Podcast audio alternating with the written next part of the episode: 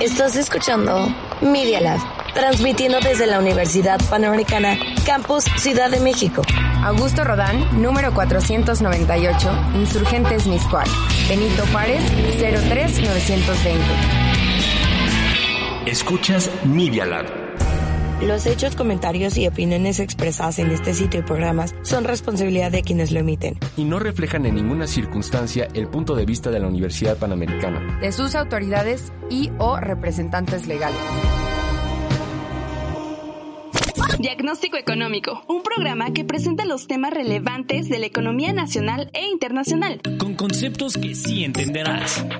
El doctor Gabriel Pérez del Peral nos trae la receta. Diagnóstico Económico.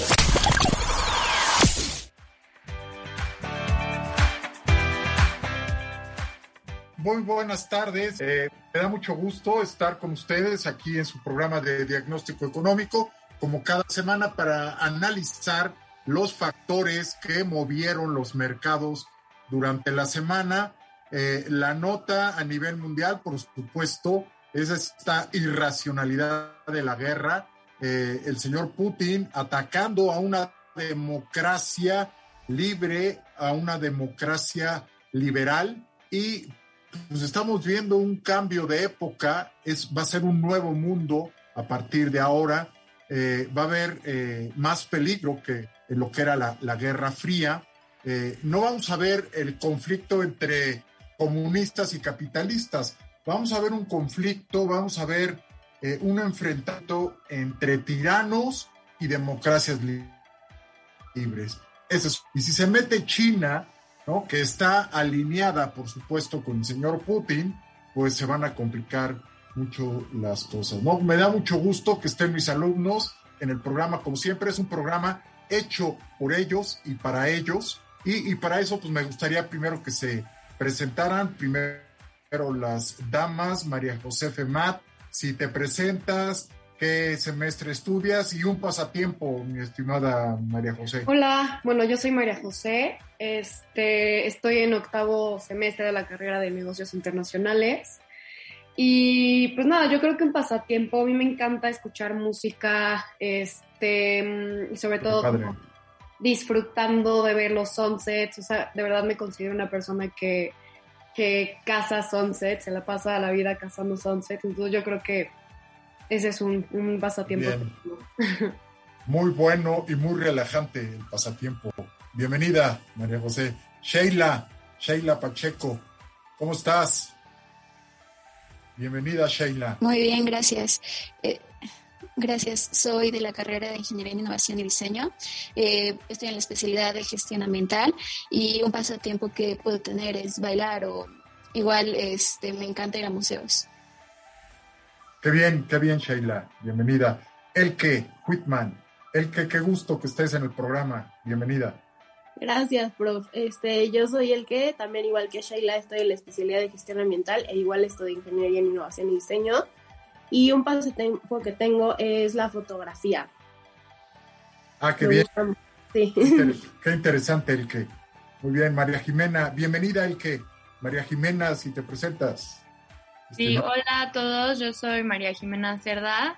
Eh, estoy en octavo semestre de la carrera de Administración y Negocios Internacionales y un pasatiempo mío es la equitación. Ah, qué padre, qué bien, ¿tienes tu caballo? Sí, sí. Muy bien, eh, bienvenida María José. Pedro Hachiti, qué gusto saludarte. Igualmente, prof. Saludos a todos. En la clase anterior tuvimos ahí un intercambio sobre los impactos de la inflación en diferentes agentes económicos. Sí, se puso bueno ahí el diálogo. Perfecto. Si, te, si, si gustas presentarte, mi estimado Pedro. Sí, mi nombre es Pedro Fachiti. Este, estoy en la especialidad de gestión de proyectos en la, UP. Este, y, mucho gusto. ¿Qué pasatiempo tienes? ¿Qué pasatiempo? Me gusta mucho la Fórmula 1. Estoy emocionado ah. que ya va a empezar la nueva Qué bien. Se suspendió el de Rusia, ¿verdad? sí. Está suspendido. Sí, ya se suspendió el, Gran Premio de, Rusia. Ok, qué bien. Bueno, este, bienvenido, Pedro. Muchas gracias. Tu, tocayo, Pedro Zavala. ¿Cómo estás, Pedro Zavala?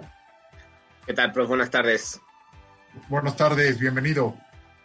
Bueno, pues yo soy Pedro Zavala, estudio ingeniería industrial y ahorita me encuentro en la especialidad de gestión de proyectos. Y uno de mis hobbies es leer e investigar sobre política e historia. Ah, qué bien. Excelente pasatiempo. Bienvenido, mi estimado Pedro. Ya se conectó con nosotros Karina Soberanes. Este, bueno, yo soy Karina Soberanes, estoy estudiando negocios eh, y administración en la UP y voy en octavo semestre. Qué bien, un pasatiempo que tengas, Karina. Eh, bueno, ahorita realmente me gusta mucho eh, pues salir con mis amigos, conocer nuevos lugares y viajar. Entonces, creo que... Excelente. Sí. cada vez se va a hacer más prioritario viajar, ¿no? Conforme vaya bajando esta pandemia, que ya está bajando, ¿no? Sí, sí, sí, la verdad que espero que sí. Muy bien, bienvenida Karina. Este, empezamos contigo, María Jimena, ¿qué te parece? Tú hiciste una investigación sobre el comportamiento de las tasas de interés en Estados Unidos. María Jimena, si nos quieres comentar. Eh, sí, bueno, este trabajo de investigación eh, tiene fecha al 23 de febrero, entonces yo creo que ha habido varios cambios que está cool que podamos eh, comentar bueno, la idea es que los futuros de S&P 500 y Nasdaq se desplomaron casi 800 puntos eh, después de que Rusia anunciara un ataque a Ucrania. Eh, los futuros de acciones estadounidenses se desplomaron eh, por la noche después de que Vladimir Putin anunciara que las tropas rusas ingresarían a Ucrania. Y pues los mercados se han visto afectados esta semana con lo que parecían ser eh, perspectivas cada vez menores de una resolución del conflicto geopolítico entre Rusia y Ucrania. Y pues el presidente Joe Biden dio a conocer el martes el como primer tramo de sanciones financieras que estaban dirigidas a Rusia en respuesta a la medida de Vladimir Putin de reconocer la independencia de dos repúblicas separatistas eh, pro-Moscú eh, en el este de Ucrania y desplegar tropas en las áreas, eh, que es como una medida que los países occidentales consideran como una provocación y pues una violación al derecho internacional. Entonces lo que yo pude como concluir de todo esto es que la materia prima va a estancar mucho a los hogares estadounidenses y va a hacer que suba la inflación eh, y pues frenar la recuperación económica que habían estado teniendo poco a poco eh, gracias al COVID-19 y pues esto va a crear un, un nuevo reto para la Reserva Federal a la hora de subir las tasas de interés. Sí, definitivamente eh, la inflación no baja y con este incremento que nos mencionas de los insumos, de los commodities, pues se va a acelerar a nivel mundial. Perfecto, María Jimena, muchas gracias. Gracias. María Femat, eh, en, en, el mismo tenor de estos impactos, tú investigaste sobre la TAM, sobre América Latina, qué efectos va a tener este conflicto de Rusia-Ucrania. Eh, me gustó la gráfica que anexaste sobre el precio del petróleo. ¿Por qué no nos comentas ahí algunas reflexiones, mi estimada María Femat, del precio del petróleo y su impacto en los países, ¿no? Sí, claro. Bueno, este, primero que nada, igual cabe recalcar una parte, o sea, no sé si sepan, pero existe un gasoducto que se llama Nord Stream 2, que bueno, igual entrando un poco en contexto, este gasoducto este, se completó en septiembre del año pasado y costó más de 11.350 millones de dólares, los cuales, bueno, eh, aparte, o sea, se dividieron entre, entre Rusia, entre una empresa este, de energía rusa y la otra mitad del dinero em, pues lo está pagando ahorita Francia, ¿no? Este, aún no ha entrado en operación y bueno, ahorita la aprobación final pues con todo lo que está pasando entre Rusia y Ucrania. Este, ahorita Alemania suspendió esa aprobación. Em, y nada más para que se den una idea, la capacidad que tiene eh, de suministrar suficiente gas natural de Rusia es de 26 millones de, de hogares, o sea, llega todo este, este gas a Europa. Entonces, o sea, la verdad es que sí, sí es una, una capacidad impresionante que tiene Rusia este, en, en, los países europeos, ¿no? Y bueno, eh, hablando un poco sobre las consecuencias que, que va a tener, este... Pues es más, más, inflación, ¿no? Mi estimada María José Femat, es un hecho de los países, bien dices, la alta dependencia que, que tiene la Unión Europea del sector energético ruso. Cabe mencionar, eh, María José, que los dos países de la Unión Europea que tienen más dependencia del gas del señor Putin, del gas de Rusia, es Alemania e Italia, ¿no? Cerca del 15% de la energía que consumen, eh, pues depende del gas que exporta Rusia. Es de eso se están lamentando los países europeos. ¿Cómo pudieron tolerar el crecimiento de la dependencia de, eh, pues del señor Putin, que desde 1999 está en el poder y tenía intenciones de quedarse hasta el 2036, pero con este tremendo error que cometió eh, con, con, la guerra, eh, pues es muy probable, y, y, dadas las sanciones que bien mencionan tanto tú como María Jimena, pues van a tener fuertes repercusiones en su estadía en, en el gobierno, ¿no? Karina, muchas gracias, María José. Karina, tú investigaste sobre el SWIFT, este ambiente de comunicación entre los bancos que ya sacaron a los principales bancos, Karina. Sí, así es. De hecho, bueno, el SWIFT es eh, la Sociedad para Telecomunicaciones Financieras Interbancarias Mundiales. Eso quiere decir que es eh, pues un conducto para las finanzas mundiales y dentro de estas sanciones que antes se consideraban como una posibilidad, realmente genera un impacto muy importante dentro de la economía no solo para Rusia, que podría provocarle una contracción hasta el 5%, si no es que más, eh, pero también para el resto del mundo. Hasta la fecha se considera que hay una lista de bancos que son los que se van a excluir de, del sistema de mensajería que es SWIFT. Eh, eh, y estos pues realmente generan un impacto muy grande, principalmente dentro de la Unión Europea se ha considerado ya eh, desde hace tiempo que cuál sería el impacto de tener a Rusia totalmente en prohibición con el SWIFT y no se había tomado tan en cuenta porque genera gran impacto eh, pues para muchos países. A pesar de que la Unión Europea y Estados Unidos han estado trabajando para mitigar como el impacto que podrían tener eh, estas transacciones, principalmente las que van relacionadas con la energía, eh, pues muchos de estos bancos eh, realmente generan un impacto muy grande, ya que, por ejemplo, el VTB, que es controlado por el Estado, es el segundo, más, el segundo banco más grande de Rusia y pues este posee alrededor de una quinta parte de los activos del sistema. Eh, Estados Unidos ya anunció que impondrá sanciones todavía más estrictas para estos prestamistas, prohibiendo que las entidades en Estados Unidos o en cualquier eh, pues transacción con él también, eh, bueno, financian que el sector de defensa de Rusia se va a ver eh, gravemente afectado eh, por estas sanciones estadounidenses que se han estado implementando desde la semana pasada. Exactamente, Karina.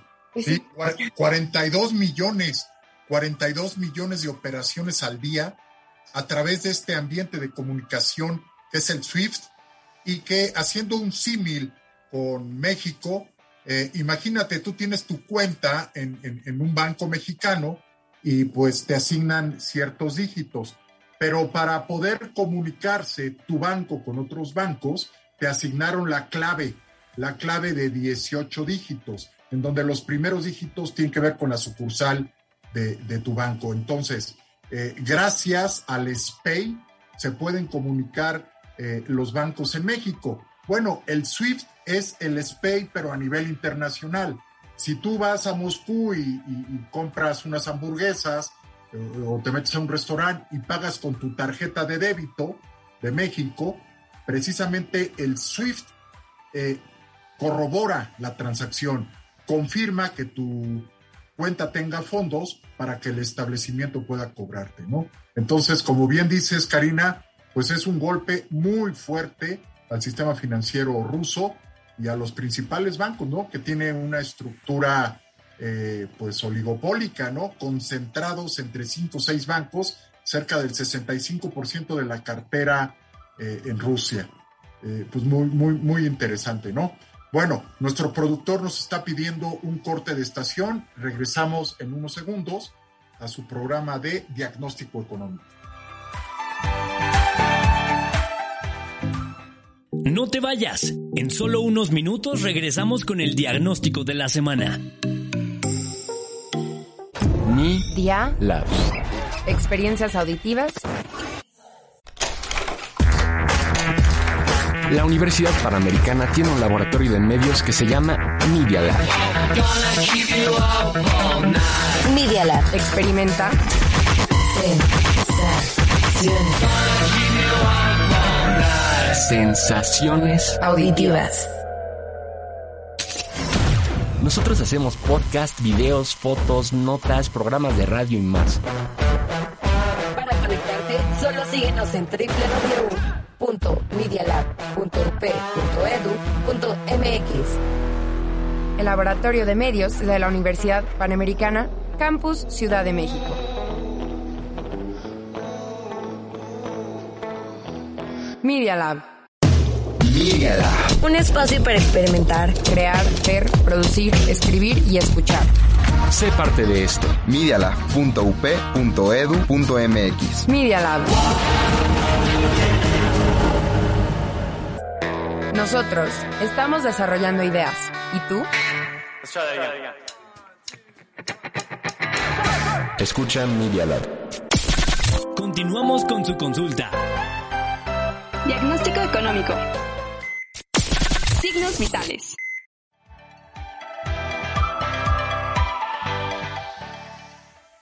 Muy bien, estamos de, regreso en la sección de signos vitales, aquí en su programa de diagnóstico económico. Eh, tú hiciste un- una investigación.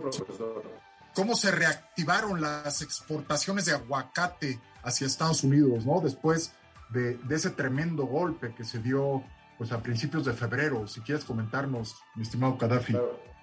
Muy buenas tardes, gracias por el foro y la oportunidad y gracias a todos los que nos escuchan.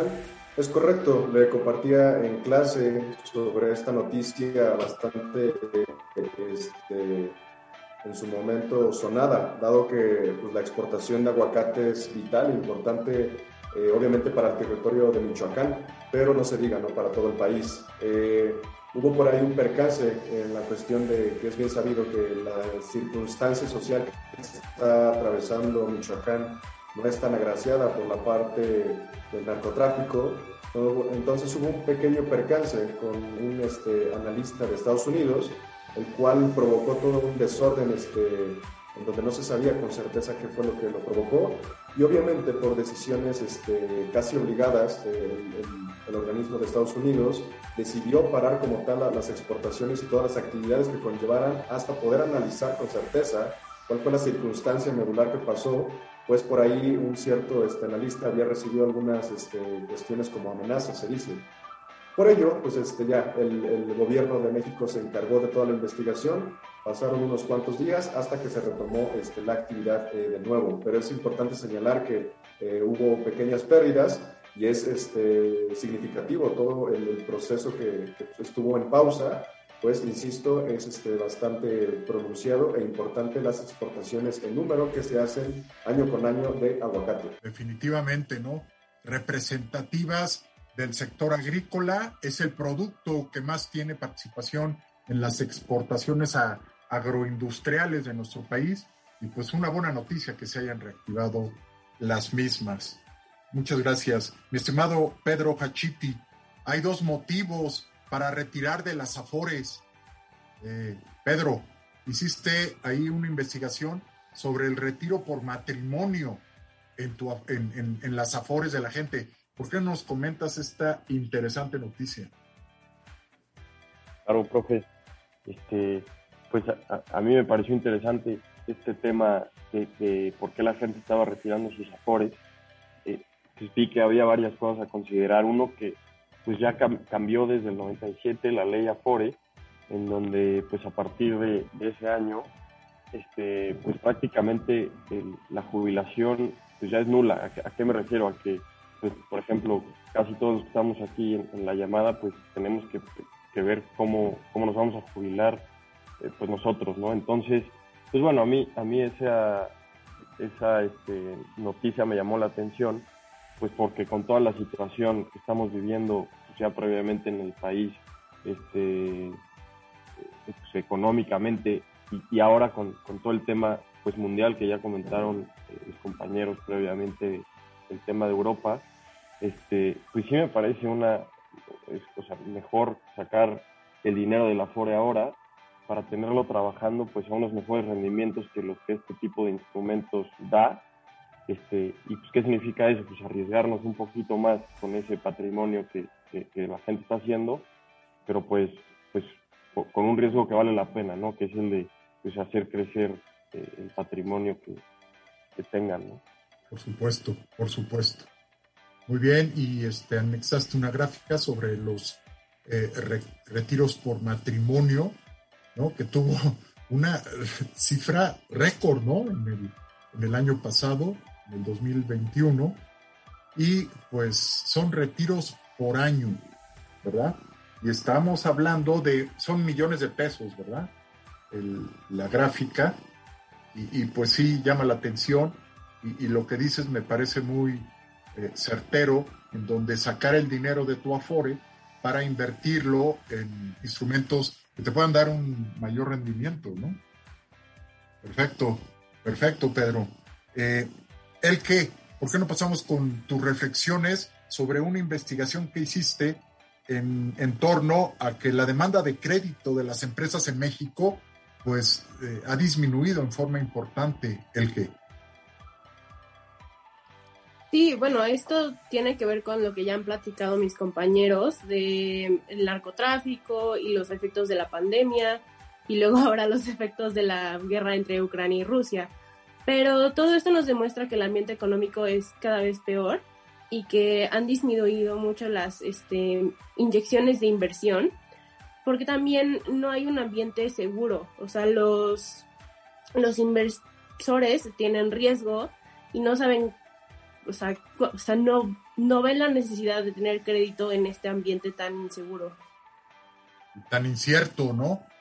Sí. La certidumbre es, es uno de los factores que más impacta en la parte eh, financiera Recuerden que eh, la confianza es muy importante, ¿no? Para mover el dinero y, pues cada vez es este mayor la incertidumbre, el que decía el filósofo Emmanuel Kant que la inteligencia de un ser humano se puede medir a través del el manejo de la incertidumbre, ¿no? Entre mejor manejes la incertidumbre, estás demostrando un mayor nivel de, inteligencia, ¿no? Entonces, pues sí, eh, ha estado creciendo, va a seguir creciendo la incertidumbre y pues a ver qué, pasa, ¿no? Con, con este eje de, de, China y de Rusia en cuanto a las amenazas, ¿no? Sobre las democracias. Así es. Eh, mi estimado Pedro Zavala, muchas gracias, el que Pedro Zavala, eh, y tú investigaste sobre la producción de tequila Así es, prof. También un producto muy importante de exportación de nuestro país, Pedro. Sí, la verdad es muy importante y se ha venido popularizando en Estados Unidos durante los últimos años. De hecho, se prevé que la, este año se vaya a incrementar en un 10% las importaciones a este país, lo cual pues también tiene mucho que ver debido a la pues, grande este, población latina que tienen. Y pues sí, pero eh, profe, a mí también me gustaría comentar, eh, aprovechando eh, sobre Rusia y Ucrania, como Adelante. lo que están hecho mis compañeros. Por favor. Eh, bueno, yo pienso que esto está pasando porque Estados Unidos no está fuerte ahorita, la verdad. Porque lo que hizo Donald Trump fue llegar y ponerle sanciones a Rusia y Joe Biden lo primero que hizo fue llegar a quitárselas. Y lo que hizo en su primer día de presidente fue darle permiso a la Nord Stream 2 cuando Donald Trump la había cancelado y mandó a cancelar la pipeline XL que llevaba el petróleo de Canadá a Estados Unidos. Entonces lo que hizo fue llegar a frenar toda la producción local de petróleo y comprársela toda a los rusos. La importación de Rusia, desde que llegó Joe Biden, subió muchísimo. Entonces, cuando le das estas ventajas a Putin pues, para moverse, pues le está, le está pues, ahí dando. Y la otra cosa es la retirada de Afganistán. Fue tan desastrosa y tan mal organizada. De acuerdo, de acuerdo. Que es una invitación a Putin a hacer lo que quiera. Y de hecho, o sea, con Bush, Putin invadió Georgia. Con Obama, Putin se tomó Crimea y ahora con Biden hace esto. Donald Trump ha sido el único presidente que se le ha puesto firme a Putin y ha tenido mucha paz y mucha prosperidad durante sus cuatro años porque firmaron muchísimos tratados de paz y el mundo era mucho más seguro y era mucho más bien, mucho mejor, perdón.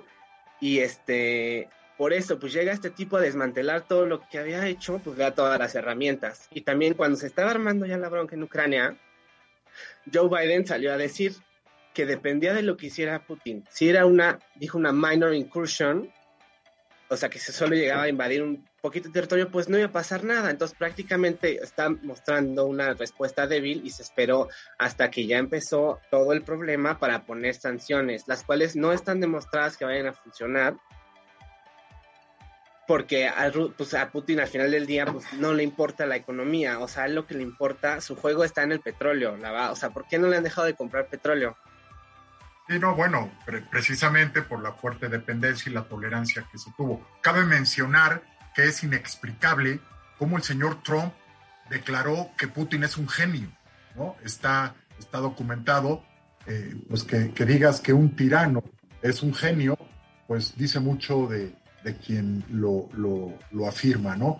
Ahora, este, pues el pagano, Pedro va a ser el pueblo eh, de Rusia, ¿no?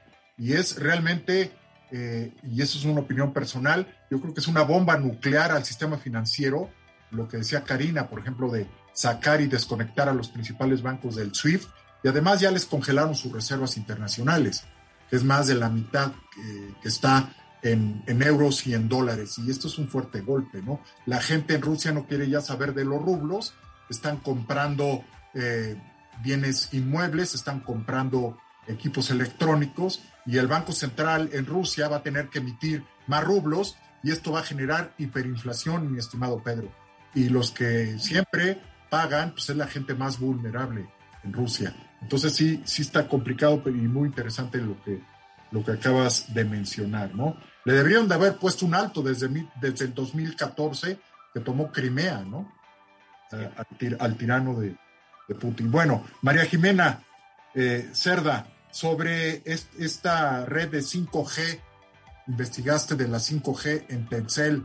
Platícanos cómo está, ¿no? Este, sí, bueno, Telcel eh, encendió la, eh, la primera red de 5G con alcance nacional en México. Eh, bueno, Telcel estrena su red 5G en México y arranca en 18 ciudades del país. Eh, será la primera red comercial 5G y de alcance nacional en México y será, bueno, ya está siendo operada por Telcel eh, a partir del 28 de febrero y bueno, en estas 18 eh, ciudades de la República Mexicana, la población supera a 48 millones de personas, que representa el 60% del Producto Interno Bruto de México. Entonces, eh, yo creo que con el 5G se va a tener un aumento sustancial eh, de la capacidad de manejar datos, en la velocidad de descarga y en el tiempo de respuesta. Claro, claro, efectivamente, eh, María Jimena, me recordó mucho esta investigación que hiciste sobre Internet. Y claro, aumenta la productividad con este tipo de redes, ¿no? En la modernización de la 5G como el, secretario de Telecomunicaciones de Ucrania, no sé si ustedes eh, pudieron eh, ver esa noticia, pues les, estaba diciendo, ¿no? No queremos que, este, que, nos ayuden, no queremos que nos saquen del país, ¿no? Queremos más Internet y que todo el pueblo de Ucrania tenga Internet para comunicarnos entre nosotros, ¿no? Y el, el señor Elon Musk le contesta por Twitter desde un parque de diversiones de Texas que enseguida lo va a conectar a, iba a conectar a Ucrania, ya está conectado, con su red eh, esta espacial eh, Starlink, ¿no? Y, en 10 horas, ¿eh? En 10 horas conectó a cerca de 40 millones de seres humanos con esta red y ya mandó todo el equipo, ya mandó todos los MOS, eh, perdón, todos los modem y estaba Moss con uno de sus hijos, pues comiendo unas papas tipo espiral en un centro de, diversiones de Texas. Pero qué, qué, qué impresionante, ¿no? La forma en que pudo reaccionar este Elon Musk, de los más ricos del mundo, ¿no? Junto con Jeff Bezos. Así es. Eh, mi estimada María José Femat, sobre eh, la inflación en México, María José Femat, eh, investigaste, ¿no? ¿Cómo, ¿Cómo está el proceso inflacionario en nuestro país y qué se espera? Sí, bueno, este, bueno, como sabemos, en todo el mundo las presiones inflacionarias este, constituyen uno de los principales riesgos económicos por todo el tema que está pasando.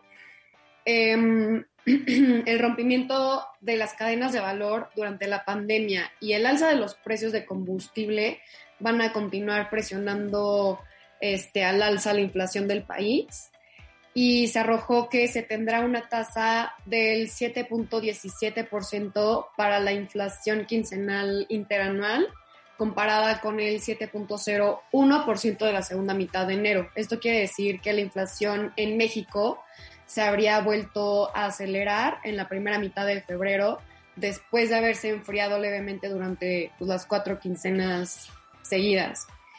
Y de confirmarse, el pronóstico sería la primera subida del índice desde la segunda quincena de noviembre, cuando se disparó un récord en más de 20 años. O sea, solo en la primera mitad de febrero los precios al, al consumidor han, han, aumentado un 0.40%, mientras que el índice subyacente, eh, la mediana de las proyecciones arrojó un punto 35% más o menos. Entonces, sí. Sí, sí, sí, sí, sí. Esta, eh, este subíndice eh, que mencionas, el, subyacente, pues es, el que marca la tendencia de la inflación y ese trae un crecimiento de 6.21. Hay que acordarse que el objetivo es 3%. Eh, María Jimena Cerda, ¿querías comentar algo?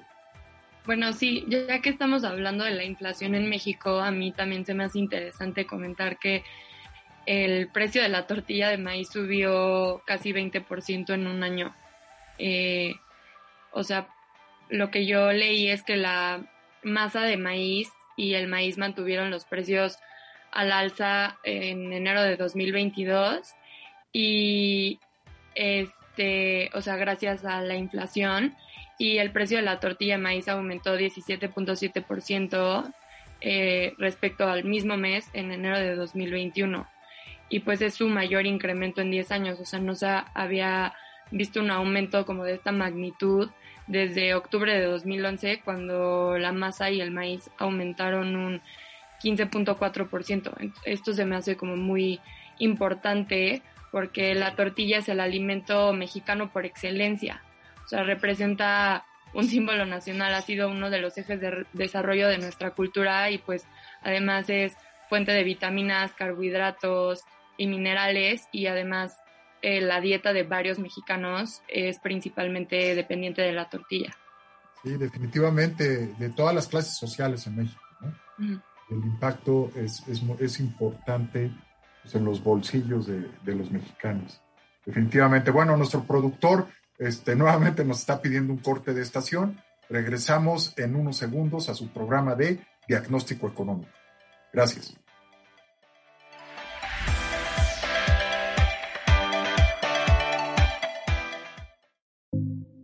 No te vayas. En solo unos minutos regresamos con el diagnóstico de la semana. Continúa escuchando Media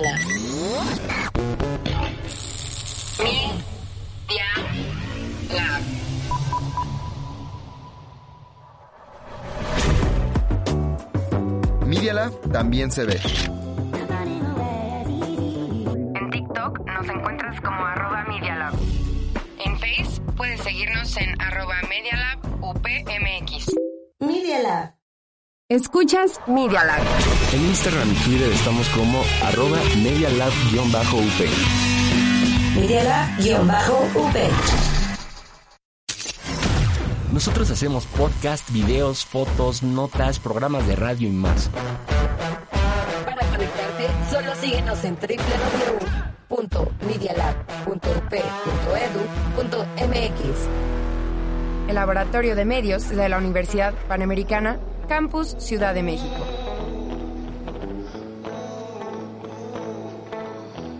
Media Lab. La Universidad Panamericana tiene un laboratorio de medios que se llama Media Lab.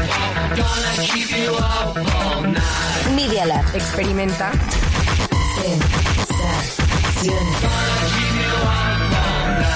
Sensaciones auditivas. Continuamos con su consulta. Diagnóstico económico. Radiografía económica.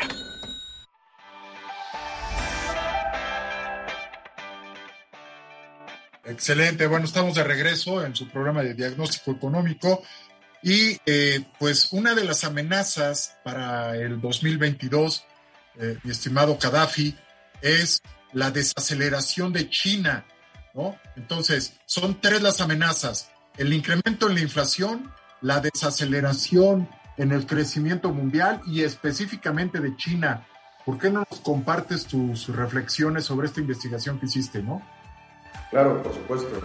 Eh, hay un caso muy peculiar en el gigante asiático y vaya que se ha visto palpable en dis- distintos escenarios, eh, distintas este, industrias que, abarca este gigante asiático y, se encuentra bastante reforzado, pero bueno, no exento de toda esta eh, incertidumbre global.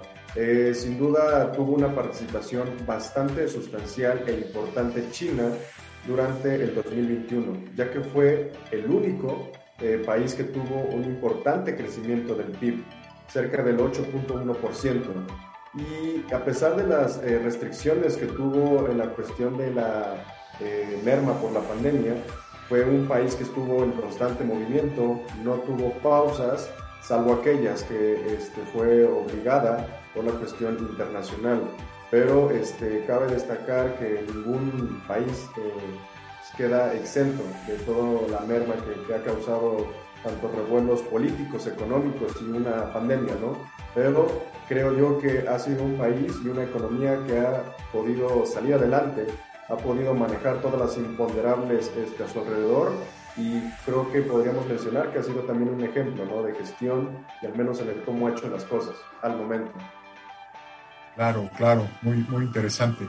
Eh, un poco lo que nos comentaba Karina del SWIFT, de que sacaron a los principales bancos de, de Rusia de este ambiente de comunicación, pues si los bancos chinos que siguen en el SWIFT se convierten en corresponsales de estos bancos grandes de Rusia, se van a poder seguir comunicando. Vale la pena mencionar, así le pueden dar la vuelta, ¿eh? Este, que no todos los bancos, como decía bien Karina, eh, están desconectados del, SWIFT y los bancos chicos también se pueden convertir en intermediarios para que se comuniquen los grandes, ¿no? Y, en las grandes operaciones de miles de millones de dólares, pues van a tomar el teléfono y van a confirmar dichas operaciones. Entonces, eh, siguiendo contigo, eh, muchas gracias, Gaddafi. Eh, sobre mi estimada Karina, de por qué está México en esta inflación, ¿no? Este concepto de, de caída en el PIB y aumento en la inflación, Karina. Tú investigaste sobre eso, ¿no? Sí, sí, sí, sí. Bueno, pues eh, podemos ver que en el último trimestre del año anterior, del 2021, la economía sufrió una contracción del 0.1%. Ahorita, conforme ha avanzado el año, eh, esta misma contracción ha seguido avanzando. Según unos datos eh, preliminares que se llevaron a cabo a principios de febrero eh, por el Instituto Nacional de Estadísticas y Geografía, el INEGI, el país está tratando de controlar una inflación que llega hasta el 7.13, si no es que más, y llega pues al doble de la meta que se tenía fijada. El aumento de costos de la vida es una parte inflacionaria que se está recorriendo en todo el planeta eh, y en países como Estados Unidos incluso llegado hasta el 7% en un plazo mayor a casi 40 años. Eh, para intentar frenarla, el Banco Central ha subido las tasas de interés, de interés en México progresivamente hasta llegar casi a un 5.5% y muchos economistas proyectan que esta tiene una senda alcista. Entonces, organismos como el Fondo Monetario Internacional eh, proyectan que este año la economía eh, mexicana crecerá alrededor de un 2.8%, aunque pues economistas han estado bajando los pronósticos para, para este crecimiento. Eh, México está, no se considera todavía que esté en una crisis, pero tampoco está pasando como por un buen momento, porque estas secuelas económicas, tanto de la pandemia como de ahora los nuevos conflictos eh, que se tienen en el mundo, pues eh, generan probabilidades que se ven muy a la alta, tanto de México como de otros países de Latinoamérica, que van a llegar a un escenario de esta inflación eh, pues peor todavía. Exactamente, ¿no? Si el Banco de México no se pone las pilas y aumenta su tasa de interés conforme la vaya aumentando la Reserva Federal en Estados Unidos, entonces sí, este gran peligro de, que siga subiendo la inflación le va a pegar durísimo a las gentes, a, los grupos más vulnerables del país. Perfecto, muy interesante, mi estimada Karina. Eh, Pedro, Pedro Hachiti, el problema del agua. Te, metiste a, esta investigación sobre el gigante problema que tenemos ¿no? de, agua. ¿Por qué no nos compartes tus reflexiones, Pedro? Sí, prof. Este, pues lo puse por ahí en el trabajo porque me sorprendió que dentro de América Latina pues somos, no tenemos para nada un buen lugar en, en cuanto a acceso a agua potable. Este, si, si bien pues, el, el, problema del agua es mundial, pues lo estamos manejando muy mal en nuestro país y creo que se debe principalmente a la infraestructura este, pública y pues también a desperdicios, ¿no? a la, la poca conciencia social que tenemos del recurso. Pues sí, este, la parte de la contaminación, ¿no? De, de lagos, de ríos, de los mantos freáticos, pues está complicando más este, e, este problemón, ¿no? Del agua. Y, bueno, por supuesto que la infraestructura, ¿no? Eh, vale la pena mencionar que la infraestructura eh, en, la Ciudad de México, pues es, una de las más antiguas que hay y por lo tanto tiene muchas fugas. Se desperdicia mucha agua en, en el país y específicamente en la Ciudad de México, ¿no? Entonces, eh, y, subrayando que países emergentes como nuestro país, lo que más contaminan son tierra y agua, pues se magnifica el problema del agua, ¿no? En cambio, los países desarrollados, lo que más contaminan es la atmósfera. Eh, entonces, pues sí, eh, es necesario tomar cartas en el asunto, ¿no? muchas gracias, Pedro la parte del metaverso de Zuckerberg, mi estimada Elka. ¿Por qué no nos compartes algunas reflexiones? Tú investigaste esa parte, Elke. Sí, bueno, eh, justamente la semana pasada fue el anuncio de Mark Zuckerberg, hizo su presentación de qué es lo que se esperaba en el metaverso y cómo su algoritmo podría desarrollar nuevas alternativas de como del mundo que se puede crear en el metaverso.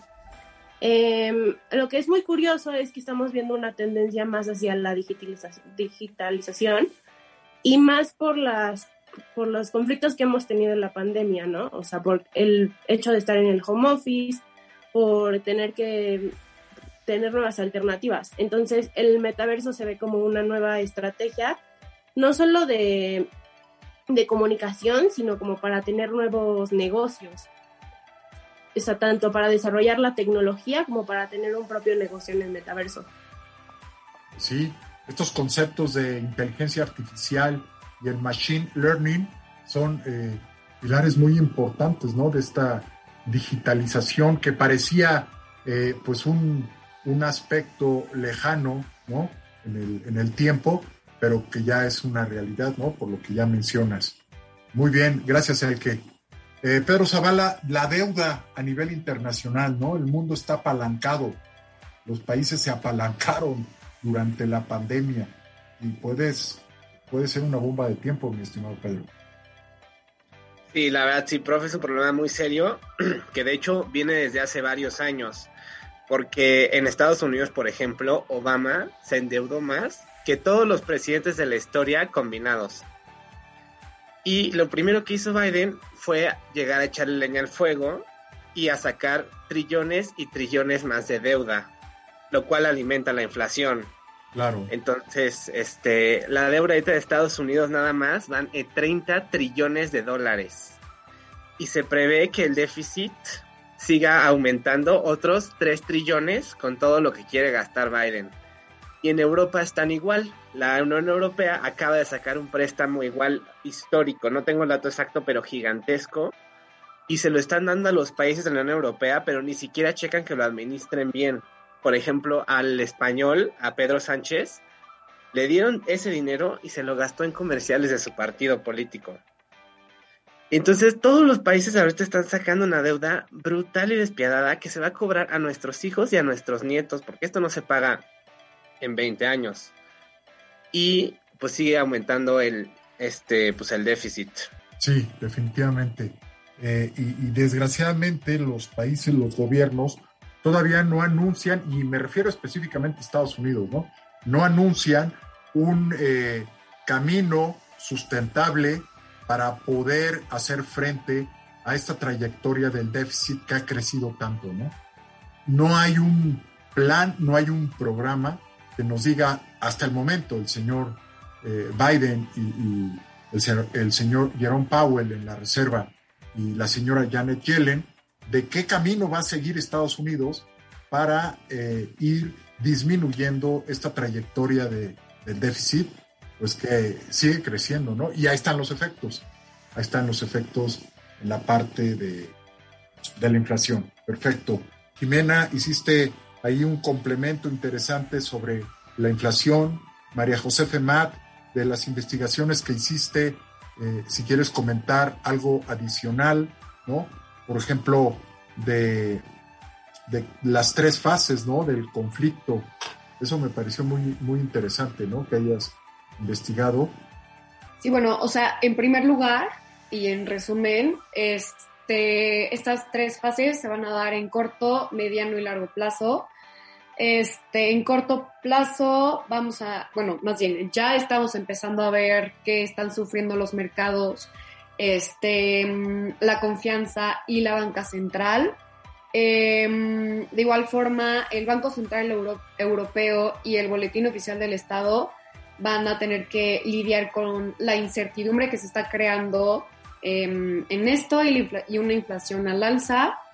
Y los efectos de largo plazo pueden reconfigurar las economías y la geopolítica en sí. Definitivamente, definitivamente. ¿no? Bien dices, María José, eso es lo que va a pasar. Eh, Pedro Zavala, ¿querías comentar algo, estimado Pedro? Sí, nada, me gustaría dar un último comentario, que yo digo que ahorita todo el mundo está eh, pues con los ojos en Rusia, pero la mayor amenaza del mundo es China. La verdad, no hay que perder de vista eso, porque los chinos sí quieren dominar el mundo y están haciendo todo lo posible por hacerlo. Y les apuesto que con esto de Ucrania, dependiendo de la respuesta que tenga Estados Unidos y la OTAN, van a invadir Taiwán o no. Se suponía que se iba a abrir el comercio a China para hacer que China se volviera más libre y más, este, pues una democracia liberal. Pero está pasando lo contrario. Los países occidentales están haciendo más autoritarios. Entonces, entonces pues sí, hay, es una guerra ideológica que hay que ganarle a los chinos. O si no, vamos a perder muchas libertades y derechos que estamos acostumbrados en Occidente. Definitivamente, Pedro, definitivamente y este, las razones de, si interviene en Taiwán van a ser netamente políticas y las razones que tiene Putin de haber eh, intervenido en, Ucrania son netamente económicas. Pero pues vamos a ver, está muy complicado y, como bien, han dicho todos, la incertidumbre sigue creciendo. Eh, mi estimado Gaddafi, adelante, por favor. Sí, justo para este, eh, respaldar el comentario de, mi compañero Pedro, totalmente de acuerdo. Es cuestión de tiempo para que China se convierta, considero yo, en el gigante mundial. En el primero está poniendo toda la infraestructura para que así suceda. Ya ha acelerado su crecimiento a raíz de, la pandemia para que esto este, se vuelva una realidad. Y eso lo soporto con una noticia que también este, eh, les compartí la semana pasada, en donde el sistema y régimen autoritario este, ha incrementado. Entonces, solamente el 6.4% a nivel mundial disfruta de una democracia plena. Ha incrementado el número de países que son regidos a través de un sistema autoritario. Entonces, coincido totalmente. La clave de, de esto es que no sabemos con exactitud qué es lo que está pasando alrededor y solamente nos estamos enfocando en el ruido que es Rusia y Ucrania. Será cuestión de tiempo para que veamos con exactitud hacia dónde va eh, llevando todo esto. Sí, definitivamente, eh, pues muchísima ambigüedad, muchísima incertidumbre y se puede complicar muchísimo el, este nuevo mundo, ¿no? Que vamos a enfrentar, que creíamos que iba a estar definido por la pandemia, pero ahora es un nuevo mundo dentro del nuevo mundo que había generado la, pandemia, ¿no? Entonces sí, está complicado. María José Femat, ¿querías comentar algo, estimada María José? Sí, bueno, o sea, igual, si esto continúa durante mucho tiempo, este, pueden haber de dos.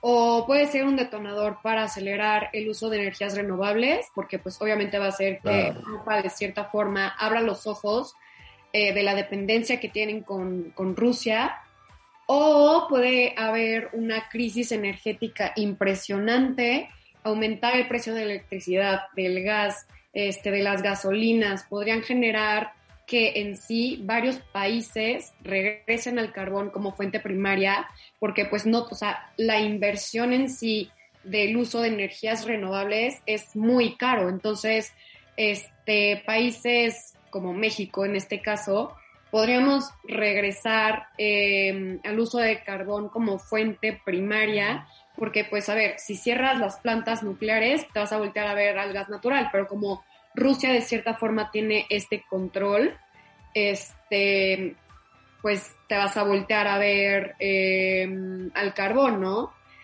Entonces sí, con claro. cambios en el medio ambiente, que también ese es otro tema. Sí, suscribo totalmente lo que estás diciendo, completamente de acuerdo. Y pues fue un buen comentario para cerrar el programa del día de hoy, ¿no? Es el episodio número 4. Ya son 15 temporadas del programa de diagnóstico económico. Y pues me dio mucho gusto estar con ustedes. Muy interesantes sus reflexiones, muy interesantes sus investigaciones. Les repito, esto es un programa de los alumnos y para los alumnos de la Universidad Panamericana y pues yo les agradezco mucho el que hayan podido estar este día aquí en, el laboratorio de, su materia, que es el diagnóstico económico.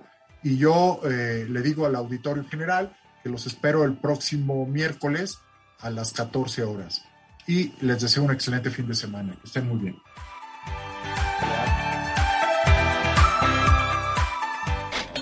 Hasta aquí la consulta de hoy. Llévate la receta y te esperamos en el próximo diagnóstico económico.